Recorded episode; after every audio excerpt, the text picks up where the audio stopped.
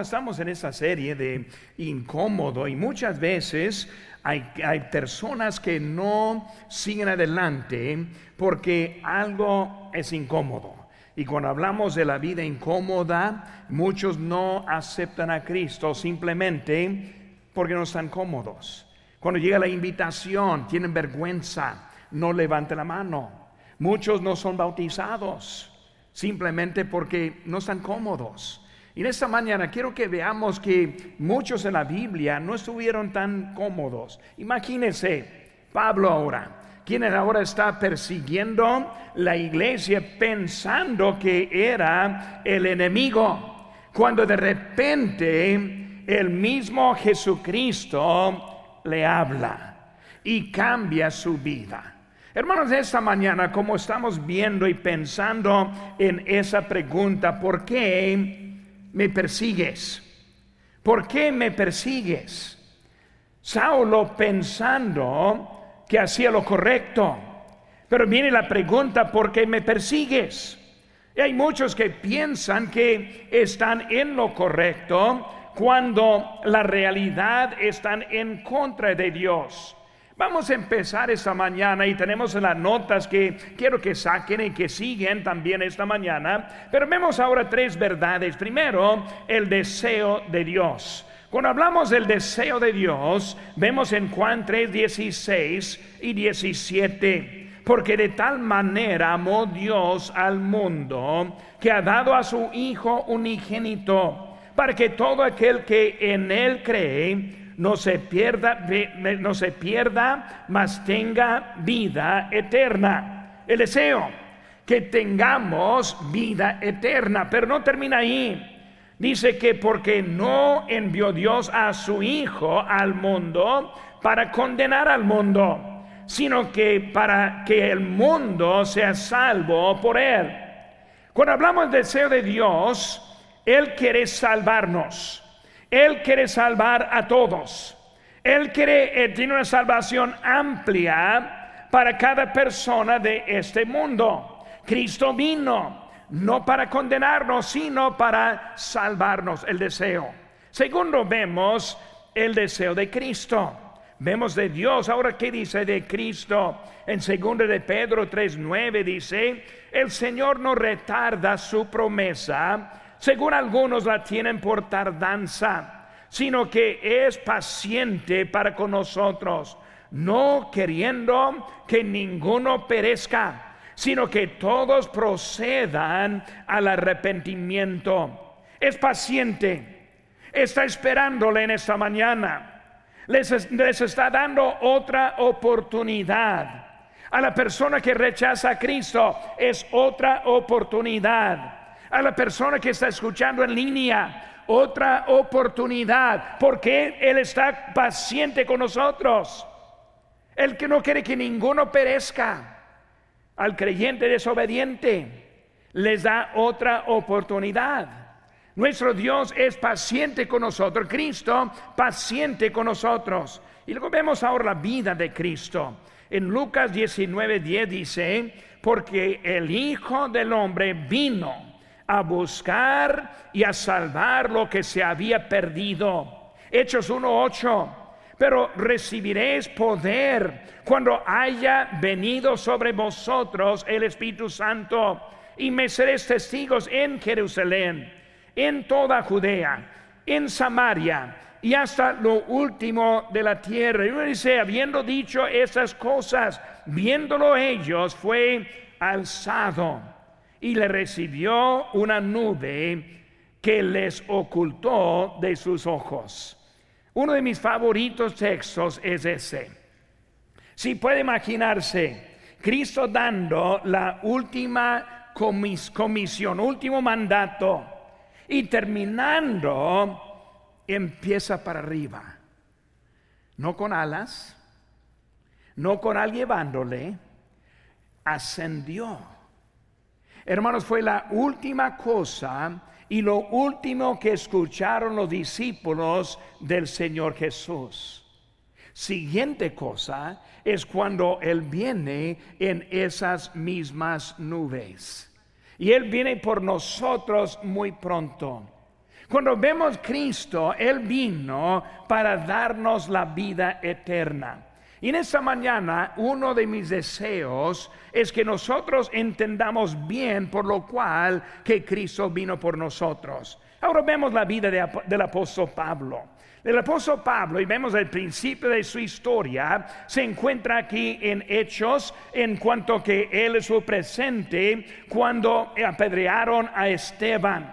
Y vemos que así inicia la historia de él. Pero cuando hablamos de la historia de él, también necesitamos buscar al libro de Filipenses. Por su mano conmigo, buscan conmigo su Biblia, libro de Filipenses, guardando su lugar aquí en Hechos, porque volveremos allí. Pero vamos a la vida del apóstol Pablo. Y cuando hablamos de, del apóstol Pablo, cuando aún era incrédulo, su nombre en ese tiempo era Saulo y no era Pablo. Y vemos ahora hablando de ese Saulo, como él contó en su testimonio. En Filipenses 3:4 dice, aunque yo tengo también de qué confiar en la carne. Si alguno piensa que tiene de qué confiar en la carne, yo más, circuncidado al octavo día, del linaje de Israel de la tribu de Benjamín, hebreo de hebreos, en cuanto a la ley fariseo. Él está diciendo, si estamos hablando de la religión, mejor soy yo que ustedes. Si alguien que va a gloriar en lo que es la religión, el apóstol Pablo está diciendo primero es él. Por eso él fue criado como buen judío. Él estuvo sirviendo a Dios, digo a, la religión también como un buen judío. Pero vemos ahora versículo 6 siguiendo. En cuanto a celo, perseguidor de la iglesia, en cuanto a la justicia que es en la ley irreprensible. Cuando Él estuvo presente en la muerte de Esteban, Él estuvo presente representando la ley, representando la sinagoga, representando los sacerdotes, siguiendo lo que ellos dijeron.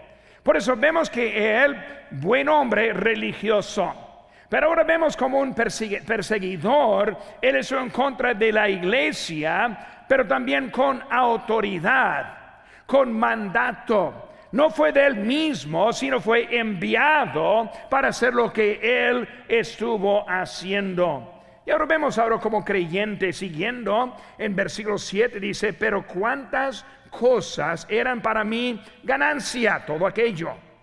Las he estimado como pérdida por amor de Cristo.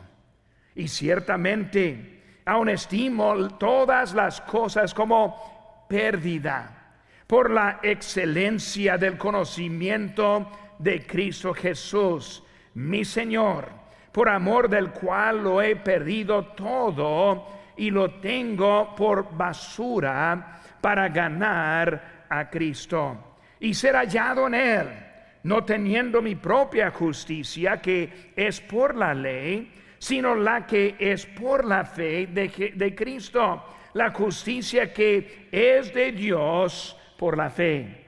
Vemos ahora este Pablo, ya no es como antes, ya no quiere hablar acerca de su religión, ya no quiere hablar de cómo era perseguidor, sino ahora Cristo cambió todo en su vida. De Saulo ahora a Pablo.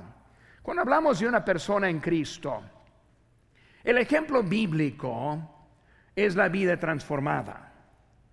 El ejemplo bíblico es que no vivimos como antes, sino que cuando Cristo entra en la vida, Él nos da otro propósito en la vida. No hay ejemplos de los creyentes mundanos. No hay ejemplo de creyentes desobedientes, menos que los encontramos castigados por Dios. Hoy en día vemos algo diferente en nuestra cultura con respecto de ser un cristiano.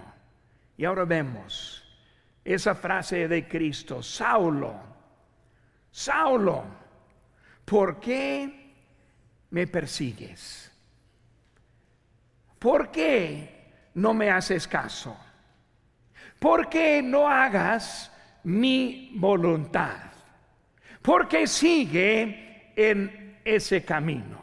En esta mañana estamos en las notas ahora. Quiero ver cuatro aspectos de este Saulo. Creo, que nos pueden ayudar también en nuestra vida, ni modo donde estamos en este momento.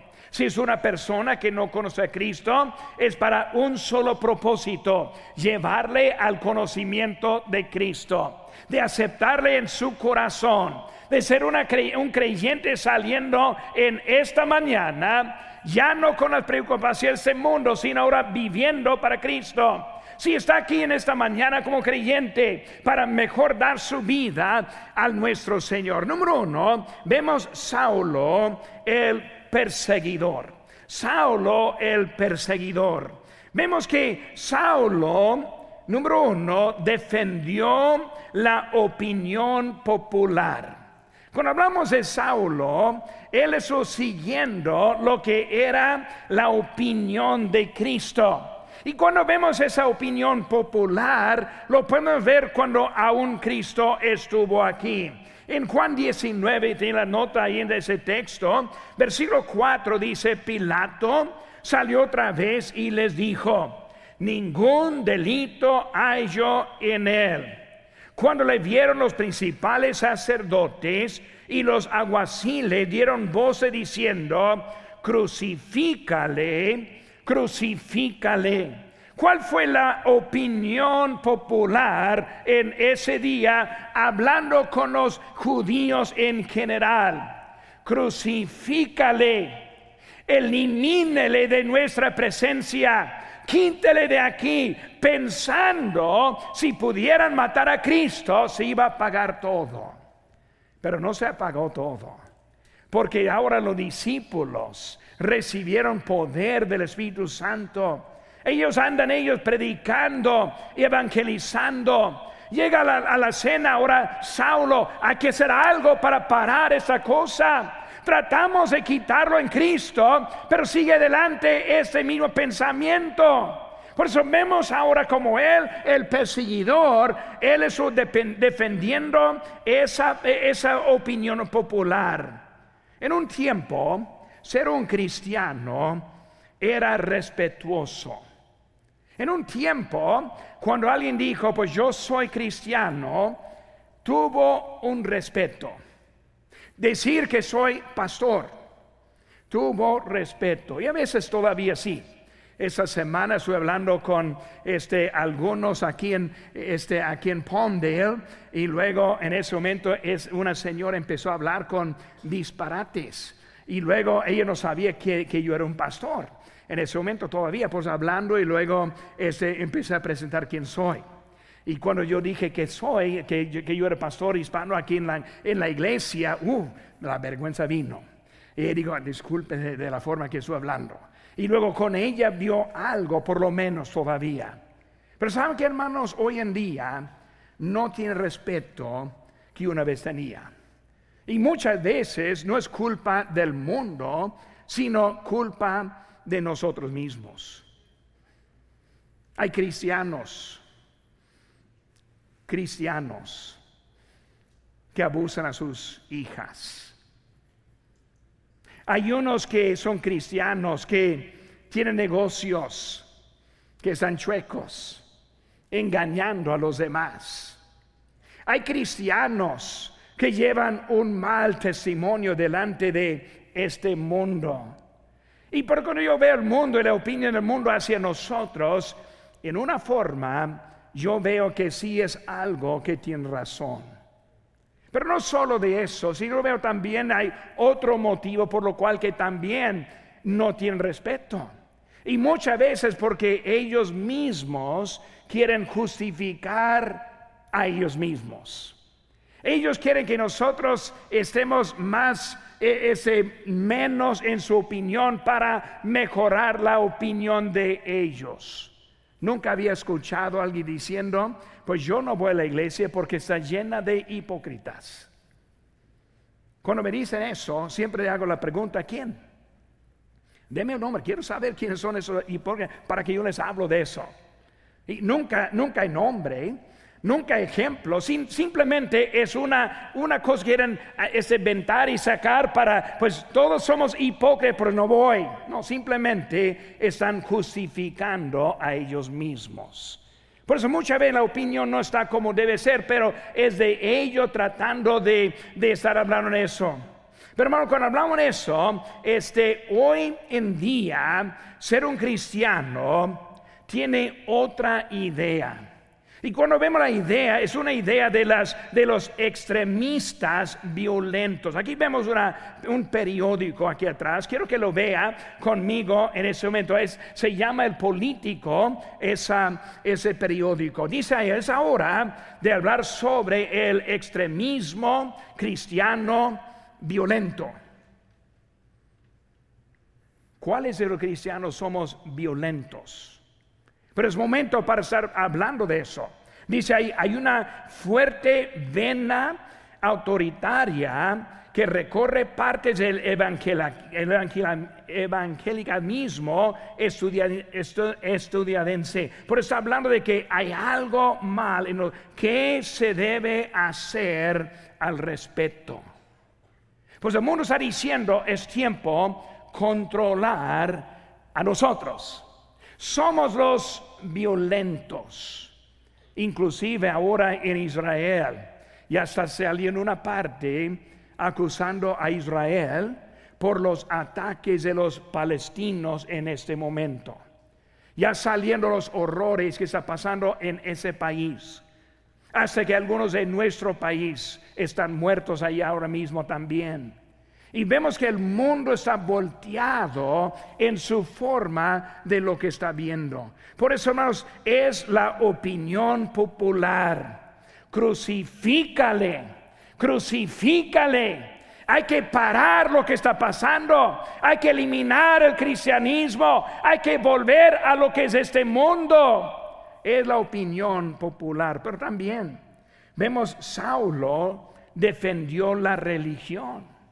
No solo era de la opinión popular, sino también fue sobre su religión. Él defendió la sinagoga, él defendió los sacerdotes, él mantuvo su lealtad fiel. Nací judío, muero judío. Nací católico, muero católico. Nací mormón, muero mormón. Y muchas veces pierden la relación porque están tratando de defender su religión.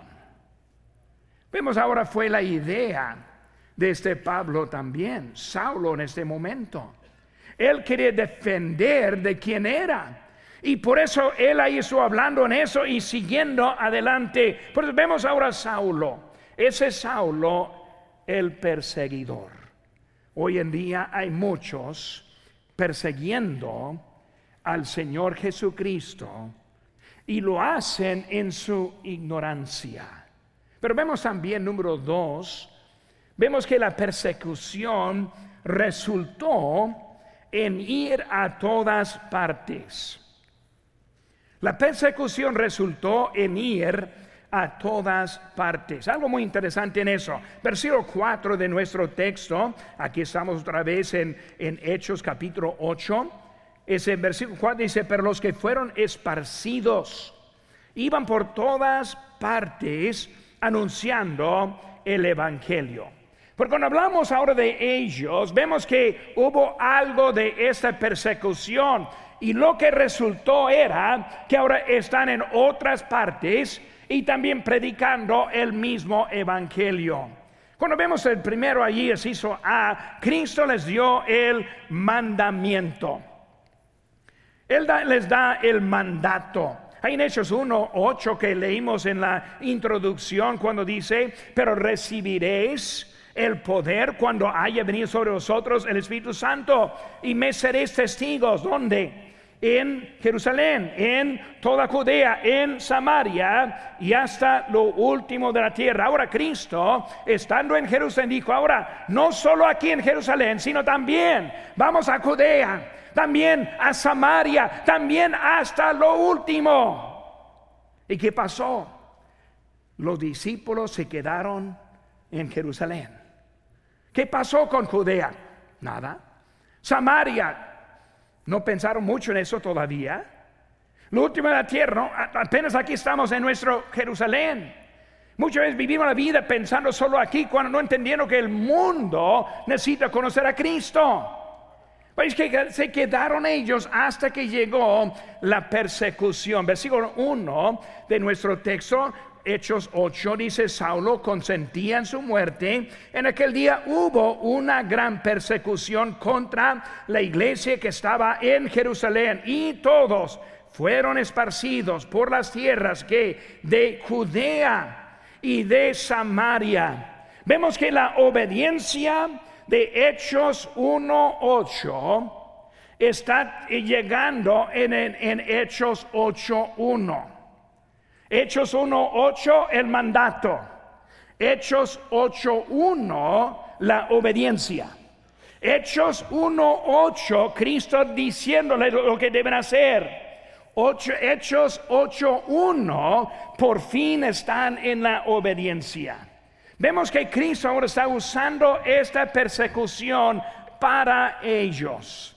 Ahora, el domingo pasado en la tarde, estudiamos este Romanos 8, 28.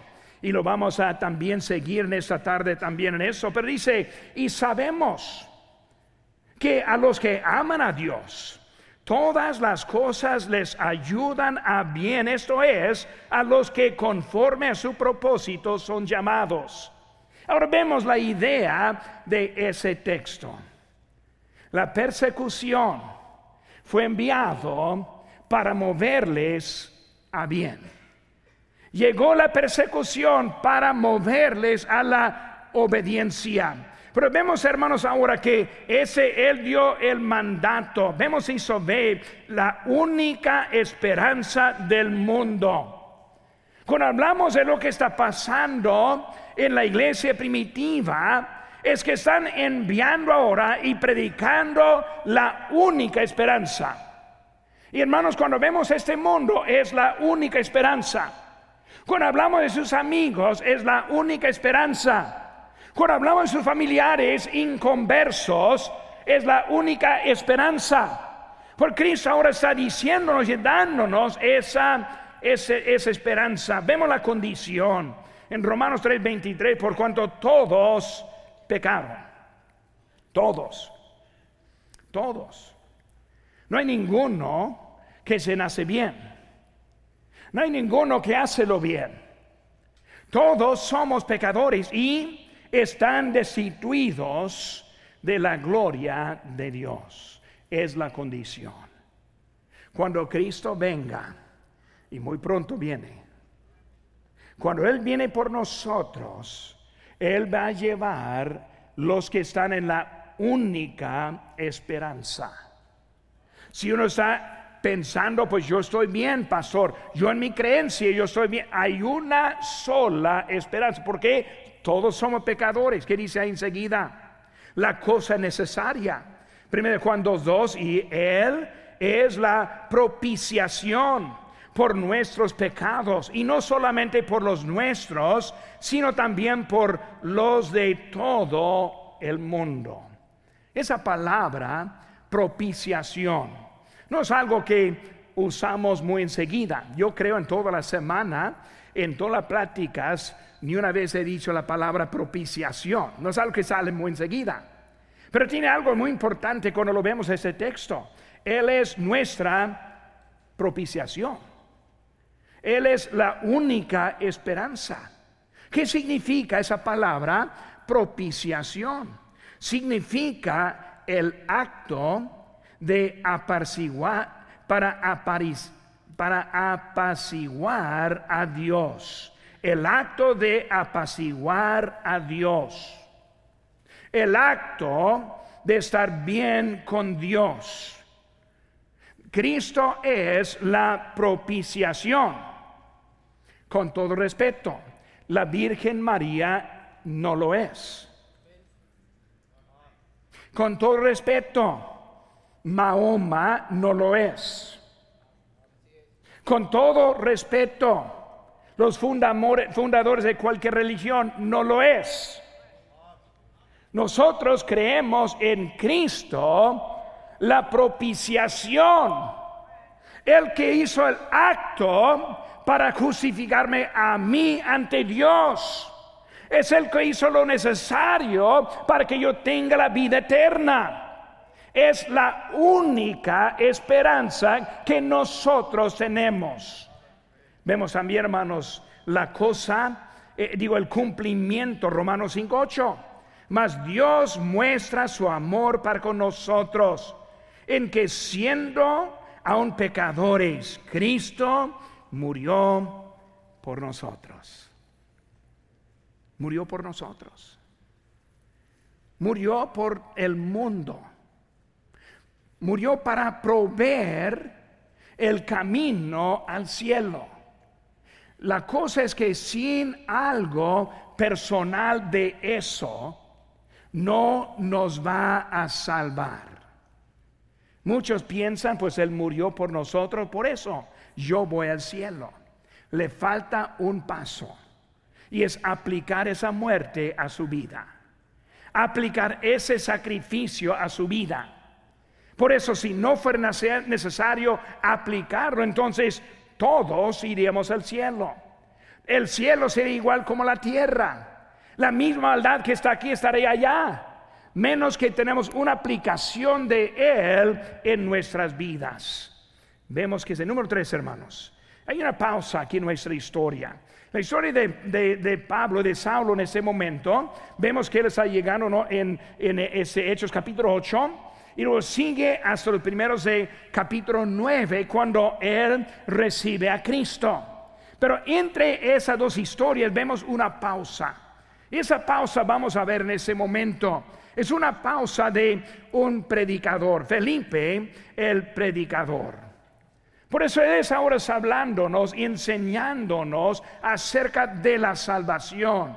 Porque cuando vemos la historia de Saulo, entendemos como Él, el perseguidor, es Él quien va a ser salvo en el capítulo siguiente, pero vemos ahora un predicador ahí en medio. Y vamos a ver ahora la historia de Felipe rápidamente para aplicar lo que pasó a Pablo o a Saulo en el siguiente capítulo. Enciso A vemos el corazón abierto. Felipe el predicador al corazón abierto. Cuando hablamos de él predicando, él predicó a alguien quien tuvo su corazón abierto. Este mensaje que yo estoy predicando en este momento solo va a llegar al corazón abierto.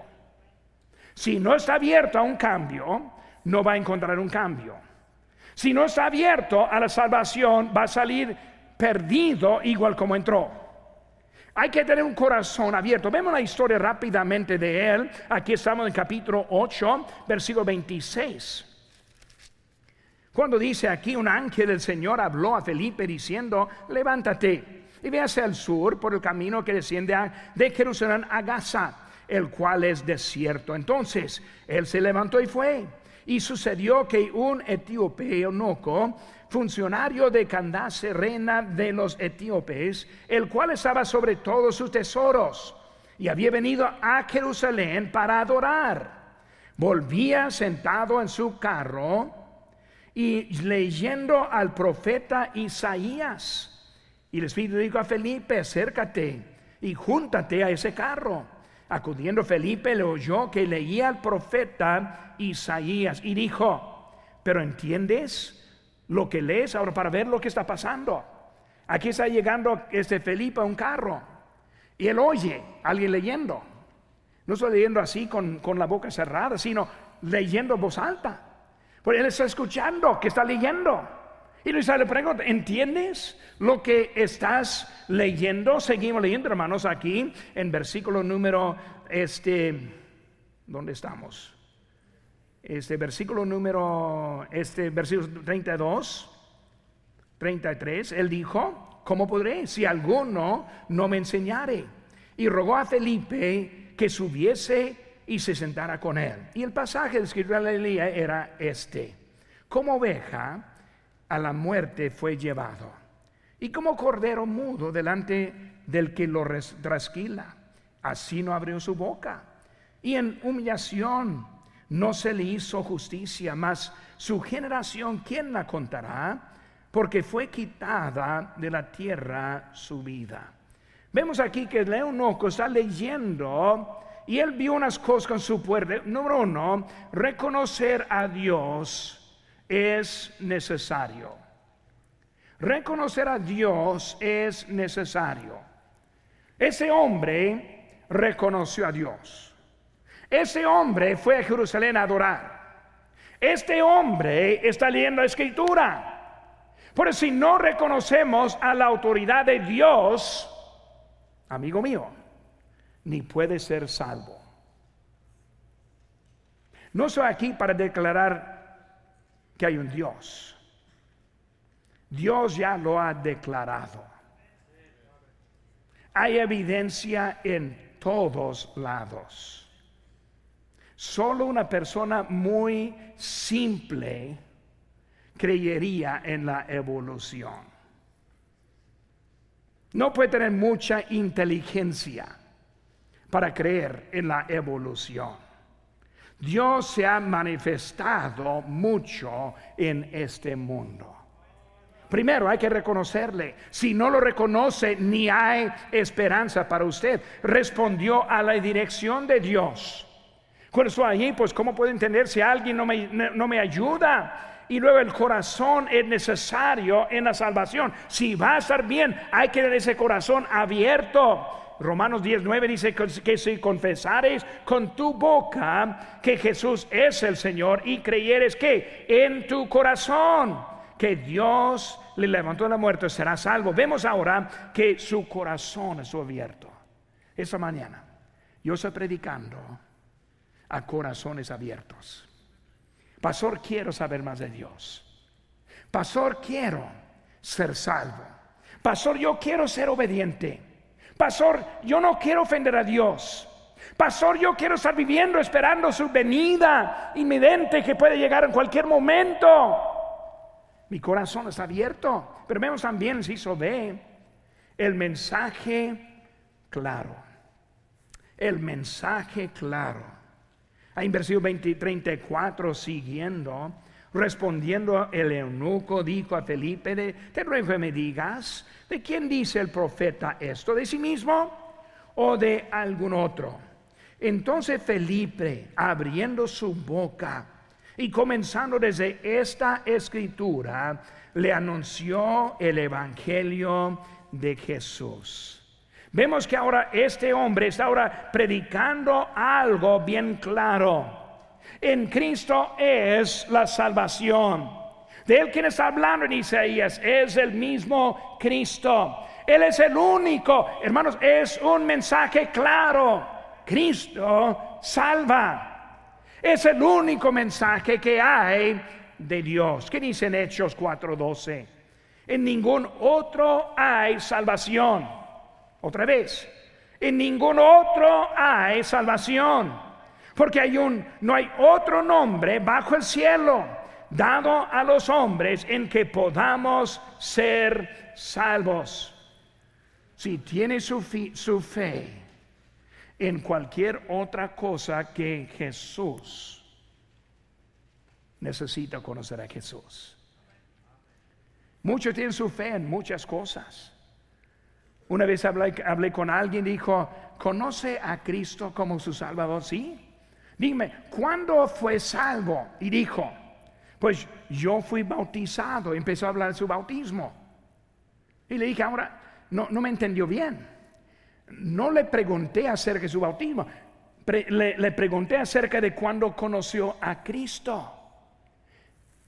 Es antes de este lugar aquí. La salvación solamente es la fe en Jesús. No con el bautismo, la fe en Jesús. Una vez alguien me dijo, pues pastor, yo no voy a ser bautizado porque una vez yo fui bautizado con toda la fe. No, no. La fe está en la salvación. El bautismo es un paso de obediencia. No es lo mismo. La salvación solo viene en Jesús. Bueno, vemos ahora, Él está predicando bien claro el Evangelio. Entra por Cristo o irá al infierno. Entra por Cristo o no hay esperanza nada en su vida. Es la única manera que nosotros tenemos. Juan 10, 9. Yo soy la puerta el que por mí entrare será salvo. Juan 14, 6. Jesús le dijo, yo soy el camino y la verdad y la vida. Nadie viene al Padre sino por mí. Es el único camino. Salvación es muy sencilla, pero también es muy difícil. Es sencilla porque solo la fe en Cristo es difícil porque muchos no pueden dejar todo lo demás para poner su fe en Cristo. Él le quiere salvar en esta mañana. Ya hemos visto el perseguidor, vemos visto que han ido a todas partes. Felipe el predicador, ahora vamos a ver la, conversión. Número cuatro, la conversión de Pablo. Volvemos a la historia. Comenzó el capítulo 8 con Pablo, más bien Saulo Sigue aquí en capítulo 9 con Saulo. ¿Por qué no empieza ahí la conversión de Pablo? Porque algo pasó en su conversión. Se cambió nombre. Vemos que ese mismo Saulo es el apóstol Pablo más adelante. Por eso en Ciso A vemos su salvación en camino de Damasco. En camino de Damasco. Yo hice un viaje a Israel el año pasado y cuando estuve en Israel fueron algunos eventos que a mí me gustó mucho. Y uno de los eventos que me gustó mucho es cuando fuimos a la orilla de Israel. Damasco está dentro de Siria. No puede entrar en Siria, pues no pudimos llegar a Damasco. Pero hubo un lugar en punto de que pude estar parado y ahí está Damasco. Y yo lo vi. Y luego ahí al lado es el camino que llega a Damasco. No, yo me puse momentos viendo ese camino, pensando en Saulo, llegando con sus soldados. Vamos a ir y vamos a llevar algunos presos a Jerusalén. Si no nos da oportunidad, les vamos a matar ahí mismo. Vamos adelante para hacer la obra que la iglesia está enviándonos. Y de repente, en ese camino que vi, llegó la luz y la voz del Señor.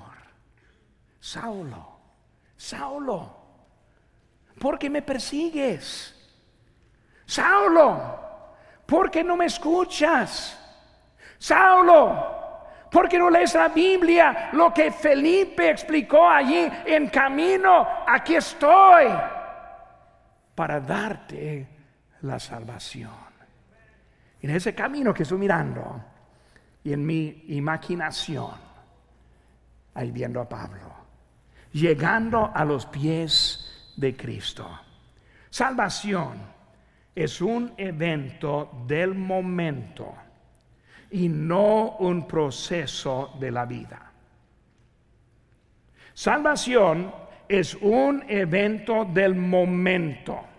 La luz fue salva. Hay unos que dicen, no, pues, pastor, yo creo en Jesús. No, pero ¿cuándo fue salvo? No es una creencia, es un momento cuando Cristo le rescató. Y Pablo en todo el libro de Hechos refiere a ese momento. Ese es cuando fui convertido. Ese es cuando mi vida fue transformada. Eso es cuando que en vez de perseguir en Damasco, yo fui para apoyarles en Damasco. Vemos que algo pasó muy grande en ese momento. Lo vemos con Nicodemo. Recuerdo como Cristo dijo en Juan 3:5, respondió Jesús, de cierto, de cierto te digo que el que no naciere de agua y del Espíritu no puede entrar en el reino de Dios. Un momento, un momento. Ah, pues hermano, ¿cuándo se nació? Ah, pues yo nací ah, en el año 1970. En todo el año, sí, todo el año. Mi mamá sufrió todo el año para mí. No, es un día. Ah, el 8 de marzo. Ah, un día. Ahora, si hablamos con mamá, no fue un, día, fue un momento. Ah, fue en tal hora. Él está hablando de ese nacimiento, es el momento. Así la salvación. Un momento es necesario. Ahora no tiene que saber la fecha, la hora, el día, no, pero el momento es muy necesario. Yo recuerdo como un niño saliendo de allá, llegando acá, como ese lado de la plataforma. Mi mamá llegando conmigo. Y yo oré una oración recibiendo a Cristo como mi Salvador. Ese fue la luz de Damasco. Eso fue el nacimiento de Nicodemo. Era un momento, no simplemente pasando. La salvación es un evento de fe, no de obras. Ah, yo sí, sí, yo sí fui bautizado. También lo recuerdo. Yo recuerdo cuando yo también obedecí en eso. Este fue el momento de mi salvación. Porque la Biblia está muy clara que no es por obras, sino es por la fe en Cristo. La salvación es permanente, gracias a Dios. Permanente. Juan 10, 27, mis ovejas oyen mi voz, yo las conozco y me siguen. Yo les doy vida eterna y no perecerán jamás, ni nadie las arrebatará de mi mano. Mi Padre que me las dio es mayor que todos y nadie las puede arrebatar mi mano de mi Padre. Esa salvación. Y luego, si eso ve, la transformación de los discípulos.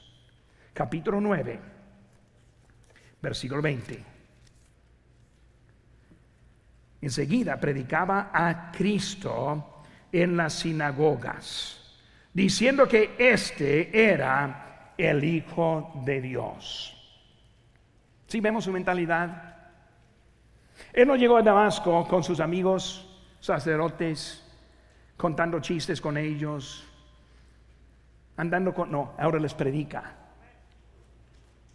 Una transformación en su vida. No estuvo cómodo haciendo lo mismo. Ah, ¿A quién vamos a matar hoy? No, no, no, no lo vemos así. Lo vemos ahora predicando. Algo diferente en su vida. Hermanos, uno que es creyente en Cristo, algo pasa en su vida. Algo pasa. Es diferente. Somos una nueva criatura. Las cosas viejas pasaron y aquí todas son hechas nuevas. Es un producto de la salvación. Algo cuando Cristo salva no nos deja en la misma condición. Pero ¿cuántos hay que batallan? No pueden vivir un buen testimonio. No pueden ganar su familia porque su testimonio con ellos está tan mal. Nunca les va a escuchar con sus colaboradores, no están, no están viviendo la luz verdadera delante de ellos y no están recibiendo tampoco porque nosotros no sabemos cómo vivir para Cristo. Una vida, vemos el ejemplo aquí también, esa vida, capítulo 9, versículo 26. Cuando llegó a Jerusalén trataba de juntarse con los discípulos, pero todos tenían miedo, no creyendo que fuese discípulo. No, no, no, no. Ese Saulo no puede estar con nosotros. Si él está de secreto, él quiere entrar para matarnos. No, no creyeron hasta que lo vieron. Nuestra vida es una vida transformada. La pregunta, ¿por qué me persigue? No, pero pastor, no estoy persiguiendo a Cristo. Si no recibe a Cristo, como su Salvador personal. Es igual a Pablo, a Saulo persiguiendo. Eh, se requiere recibir para no perseguir. Él persiguió hasta recibió. Por eso es necesario recibir. Y los que están los que son salvos muchas veces persiguen. Persiguen a Cristo. En vez de vivir la vida, en vez de testificar, en vez de ganar almas, en vez de obedecer, perseguimos. En vez de obedecerle el bautismo, seguir adelante, perseguimos. En vez de unirse con la, la membresía de la iglesia, perseguimos. Cristo quiere que crezcamos y que sigamos adelante en nuestro Señor. ¿Por qué? ¿Por qué me, me persigues? Vino la pregunta, ¿qué debo hacer? ¿Qué debo hacer? Ah, puedo ir a Damasco, un Ananías que está esperándote y él te va a decir lo que debes hacer. Dios les ha dado una buena iglesia con pastor, el pastor Chapo, el pastor hispano, que nos puede ayudar a saber a dónde vamos. La Biblia está escrita para decirnos a qué, qué debemos hacer. Cuando escuchamos mensajes, cuando escuchamos y leemos la palabra, es Dios hablando, dirigiendo nuestras vidas. Pero seguimos persiguiendo en vez de obedeciendo.